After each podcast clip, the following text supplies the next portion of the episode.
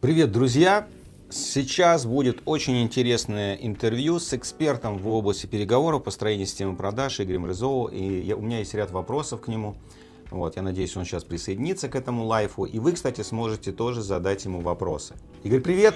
Да, я здесь. Александр, здравствуйте. Приветствую вас. Возможно, не все мои подписчики знают, кто вы, что вы делаете. Буквально расскажите себе немножко, пожалуйста. Вы знаете, я так представляться не очень люблю. Девиз моей работы – это «Мы живем так, как умеем вести переговоры». Я занимаюсь переговорами. Все, что с этим связано. И переговоры это изучаю очень плотно, в них погружен, и вот эта вот тема, которая меня очень интересует. Есть э, несколько книг, э, книги переведены на многие языки, в том числе английский, французский, итальянский. Это Кремлевская школа переговоров, это переговоры с монстрами. Обе книги лауреаты премии «Деловая книга года». Ну вот, в общем, наверное, есть чем гордиться этим. Вот такие достижения. Ну и последнее время пандемия подтолкнула к новым идеям. Я давно шел к тому, что пора бы заняться онлайн-бизнесом, действительно таким крупным бизнесом. И на сегодняшний день мы создали такую достаточно большую онлайн-академию, где обучаем не только переговорам, мы обучаем еще и некоторым бизнес-профессиям. Ну и вот организуем такие вот масштабные форумы, в которых вы участвовали э, вчера, позавчера вы выступали, форум был три дня, это наш второй уже форум. Впереди третий форум, набрали 2000 участников. В общем, сегодня такой день релакса. Круто, поздравляю, хорошо релаксируете. Да, спасибо. А, спасибо большое, очень интересно. Переговоры это важно, переговоры это наше все. Мы их никогда не прекращаем в бизнесе, они никогда не прекращаются. Ну хорошо, давайте к практике. Вопрос такой, какие, вот если говорить о, будем говорить о нашем бизнесе, отечественном бизнесе, русскоговорящем бизнесе, какие самые большие факапы, какие самые большие ошибки мы допускаем, когда мы ведем переговоры? Плохо готовимся. Это наш бич. А, это бич, и я вот много работаю с людьми, которые закупками занимаются, продажами, бизнесменами, и, как правило, это все на уровне, ну, какие у меня есть аргументы, или война там поляну покажет, и побежали, побежали биться. Это есть такое. Мало кто реально а, готовится глубоко, изучая моменты. Более того, это даже стал такой немножко бич последних а, времени, даже не думают большие дипломаты, когда идут на переговоры или когда что-то пишут. Вот мы вчера видели а, типичного... Они должны быть профессионалами в этой области. Абсолютно. Абсолютно. И ошибки допускать из разряда написал, а потом подумал, это скорее такая вот ошибка непросчитывания последствий. И сегодня это очень много переговоров. И вы наверняка, как вот, ну, консультант достаточно большой, видите, что очень много людей в бизнесе, заключая какие-то партнерские соглашения, входя, делая какие-то шаги, вместо того, чтобы вначале к вам обратиться, я думаю, что и такие клиенты есть, и посоветоваться, сначала делают, а потом начинают советоваться. Так тоже бывает. Я сейчас ищу э, партнера, мы очень активно развиваемся, я сейчас ищу партнера, который бы вошел в нашу компанию и взял на себя круг вопросов, связанных с автоматизацией, с построением такой ERP-системы, скажем, связанной с а, инструментами менеджмента. И, естественно, я буду вести переговоры. Вот, например, а, ну, может быть, на примере легче, а, какая, какая у меня должна быть точка зрения, когда я готовлюсь к таким переговорам, собираю данные? Вся методика подготовки к переговорам должна заключаться, как будто вот мы машинисты поезда. Нам нужно оценить свои, вот прежде чем идти или приглашать вот этого товарища на переговоры, нужно оценить свои сильные и слабые стороны. Прямо очень объективно. И нужно задать э, очень важный вопрос, что усиливает ваши позиции на переговорах, что ослабляет. Это такая точка, которая хорошо показывает вашу позиционность. Потому что, когда мы ведем переговоры, бывают три вида позиций. Мы слабее, мы на равных и мы сильнее нашего оппонента. И как это понять? Нужно изучить нашу историю, нашу, с нашей точки зрения, и задать два ключевых вопроса. Вот вы идете с инвестором на переговоры и задаете себе вопрос. Вот я с ним не договариваюсь. Что по факту будет у меня плохого? Что может случиться негативного, неплохого, негативного, если он откажется со мной сотрудничать? И просто перечислить эти события. Потом подумать немножко за него. А у него что может случиться негативного? А, он даже сам может этого не понимать. Но если вы понимаете, что какие-то негативные последствия, например, он недополучит прибыль, он останется за паровозом, его конкуренты выйдут быстрее, чем он, он не получит опыт, вот это все является тем самым балансом позиции. Потому что одна сторона медали, если вы идете к инвестору с точки зрения просителя, а с другой стороны он идет к вам.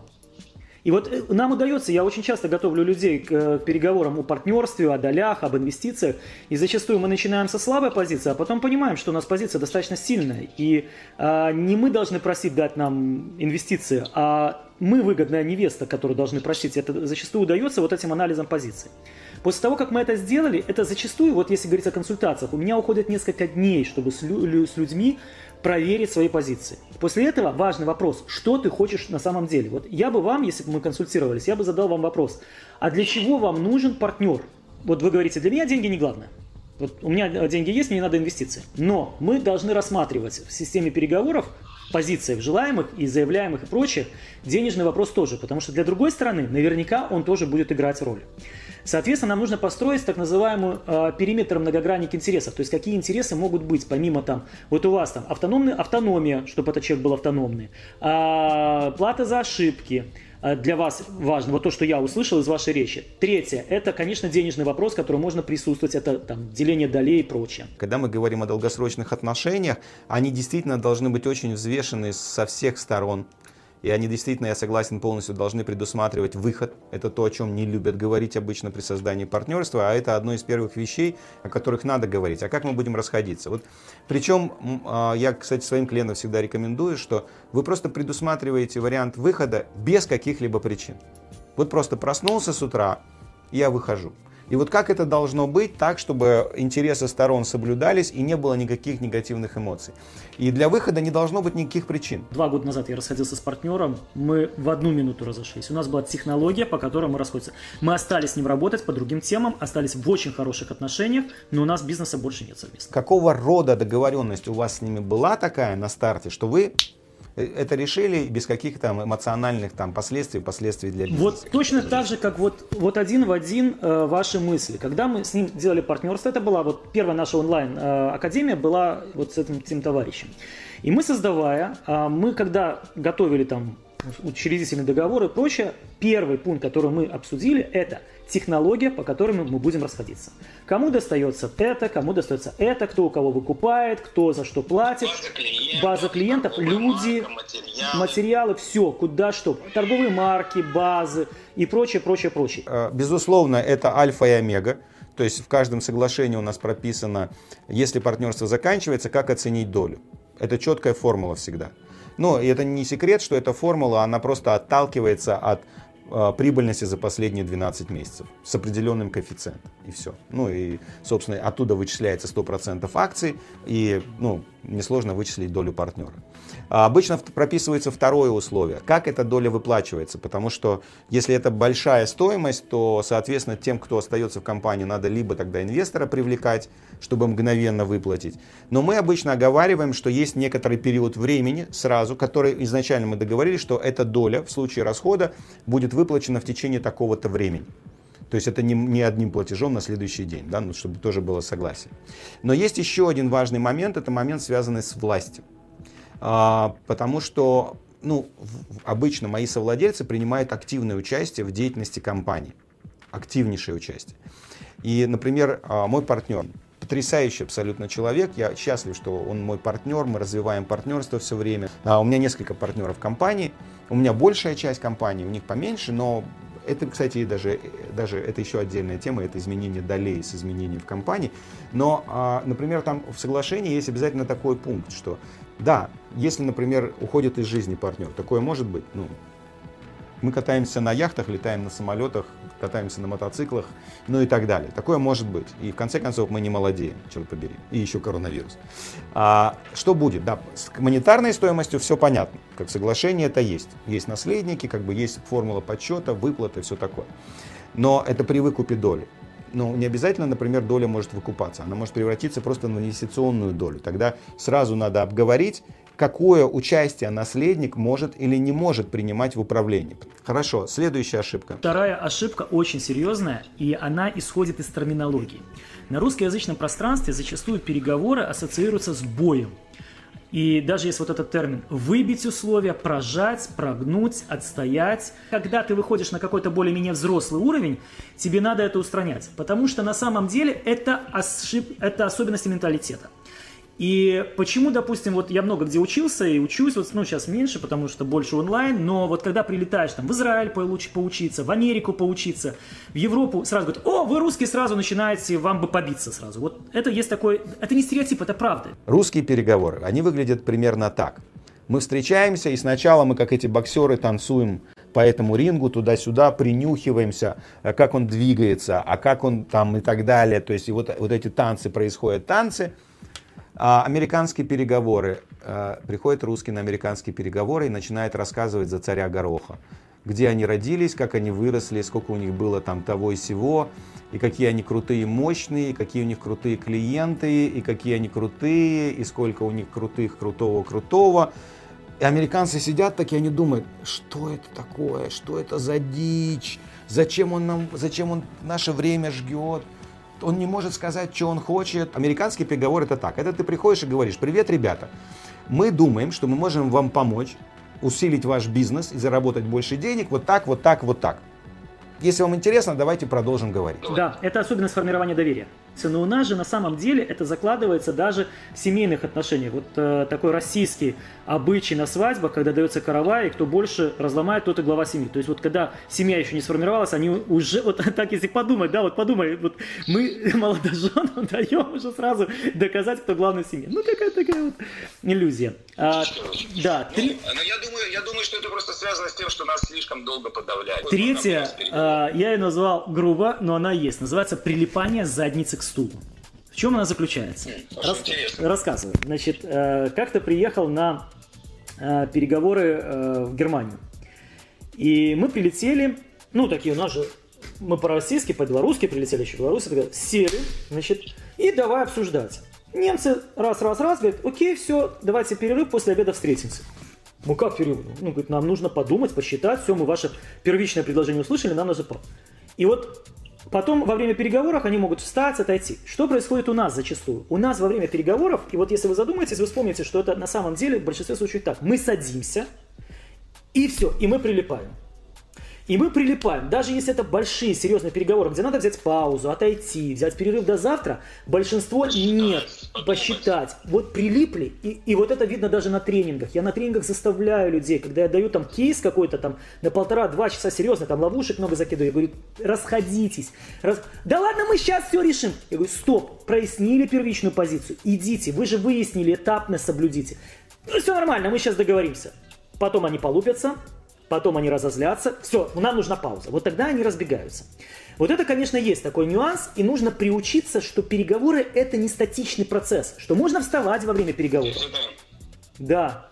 Можно э, пройтись, можно попить воды, можно сменить место, можно перенести там. То есть не надо прилипать. А у нас же зачастую вот э, это, это присутствует. Четвертое, что бы я назвал, вот такая ключевая, это, наверное, вот если квинтэссенция всего, что я сказал, чрезмерная эмоциональность. Потому что все-таки русскоязычное пространство, э, мы не, чрезмерно эмоционально, и есть такой синдром, называется русской шашки.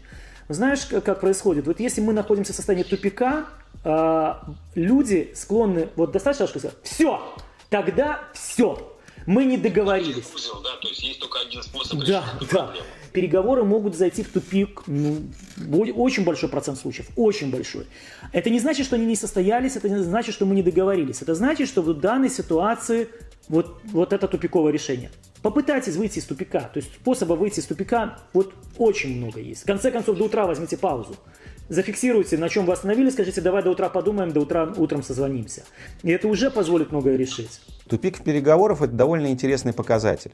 Потому, э, потому что он показывает как раз вот эти границы, столкновения границ. И благодаря тупикам в переговорах ты на самом деле распознаешь, где границы, и ты можешь на самом деле понять вот эту вот модель, куда ты можешь двигаться. Мне кажется, просто если на тупик в переговорах смотреть с этой точки зрения, что вот достигли тупика и не можем договориться, о, отлично, это значит, теперь я точно знаю, что для него важно, и он точно знает, что для меня, давай попробуем с другой плоскости на это посмотреть, может быть. Это, это на самом деле очень тупик переговоров это классная штука, потому что ты наткнулся на что-то твердое. Это твердое может препятствовать, а может стать опорой как бы для согласия. Ну, это вот как бы с точки зрения, знаешь, диалектики. Вот такой вот момент, как бы, э, что нам делать, как владельцам бизнеса, куда нам бросаться, идти, что читать? А, в первую очередь я бы сказал не торопиться. Не торопиться принимать решения. Вот есть такая, я как э, по образованию математик, есть такая хорошая история, называется мысленный эксперимент. То есть если человек хочет принять решение, вот как владелец бизнеса, нужно немножко вот так пофантазировать и продлить это в будущее. А читать по переговорам можно и нужно, но читать нужно правильную литературу. Ее сейчас переводится на русский язык очень много, она есть переводная. Книг я могу, там, на моей странице я рекомендую много, это и Фишер Ури, Гарвардская методика переговора, и Джим Кэмп, очень хорошая книга, и прекрасные книги есть «Психология влияния» Челдини, классические такие вот вещи, которые надо понимать, знать. Людям нужно простые, нам, мы не профи, мы не психологи, нам надо раз увидел, пусть мы немножко ошибемся, но если мы приблизились хотя бы на процентов 80, это уже слава богу. Ну, по крайней мере, если я типировал этого клиента, этого человека, да, партнера, что он не принимает быстрое решение, для него некомфортно принимать быстрое решение, я, по крайней мере, его не буду тупо пушить к этому и тем самым отягощать переговоры. Или наоборот. Ну, то есть, по крайней мере, я буду понимать, почему он действует примерно так или иначе, и это будет создавать некоторые комфорты. Главное вначале распознать, а потом действовать. Потому что люди зачастую, вот человек есть медленно принимает решение, ну вот медленно, видно, вот я там живу в доме таунхауса, я видел, как недавно продавали таун одной семье. И вот там пришел, я вижу сразу, что человеку надо принимать решения долгие. Вот по нему видно, по одежде, по машине, по движениям, по речи, ну по всем видно. Там даже, ну не надо быть специалистом, чтобы это распознать. И начинает его пушить продавец. Давайте последний дом, если вы не купите, он мне задаст. Он садится, разворачивается и уезжает. Думаю, господи, ну как? Ну как? И вот, вот чему учить? Вот этому учить это мучить. То есть в этом случае, даже если ты хочешь продать завтра, ты должен сказать, слушайте, мы вам дадим нереальное количество времени, чтобы вы подумали. У вас есть э, много часов. Вы можете это обсудить, и можете обдумать и так далее.